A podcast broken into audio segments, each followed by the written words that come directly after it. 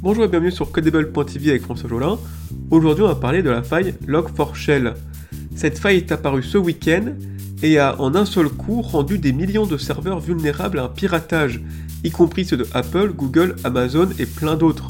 Comment une seule brique logicielle est capable de créer une telle zizanie? C'est ce qu'on verra en détail. C'est ce dernier point qui va retenir notre attention. En effet, comment ces machines vont-elles bouleverser notre vie?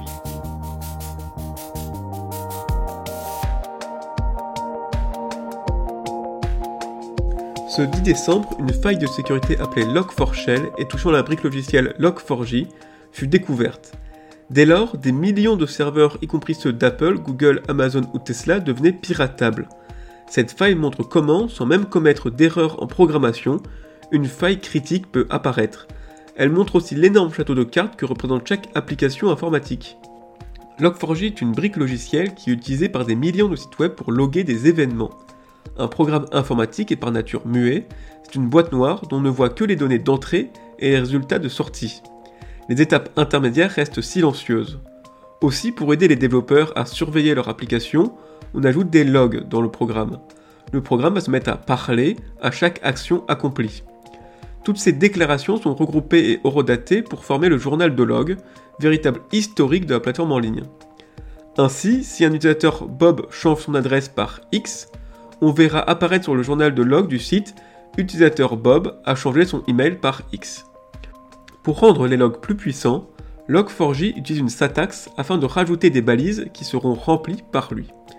Par exemple, le log date, entre accolades, utilisateur Bob a changé son mail par X, sera lu et remplacé par le 18-12-2021 à 10h45, l'utilisateur Bob a changé son mail par X. Cette syntaxe permet d'injecter automatiquement la date, la version du logiciel, mais aussi de faire des requêtes sur un serveur distant et d'exécuter le code retourné par le serveur. Tout ceci n'est pas codé par accident, ce sont des fonctionnalités légitimes, mais un détail vient tout chambouler.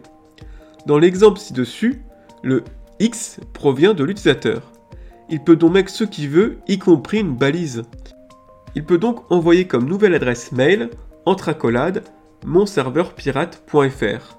Cette donnée va se retrouver dans le log, va être analysée par Log4j, qui va requêter le serveur pirate et exécuter le virus sur la plateforme.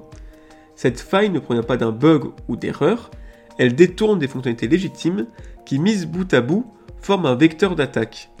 Ainsi, elle rend tous les serveurs utilisant Log4j vulnérables, n'importe quel utilisateur a juste à envoyer une balise malicieuse dans la plateforme pour y prendre le contrôle et on se rend vite compte du problème de l'informatique. Un programme informatique repose sur des centaines de briques logicielles pour fonctionner. Si une seule de ces briques fait défaut, elle contamine l'ensemble du programme. Heureusement, le plus souvent, le problème reste bénin et ne remet pas en cause la sécurité de la plateforme. Mais Log4j, lui, anéantit la sécurité de la plateforme haute qu'il utilise. Or, il est massivement utilisé, c'est une brique logicielle incontournable dans le développement. C'est ainsi qu'en un week-end, on se retrouve avec des millions de sites piratables, tels ceux d'Apple, de Google, d'Amazon et bien d'autres. La sécurité en informatique ne tient qu'à un fil, des millions de sites sains se retrouvent piratables car une fonctionnalité d'une brique logicielle a pu être détournée pour le piratage. Vu la très grande utilisation de Log4j, il faudra des années pour mettre à jour tous les sites.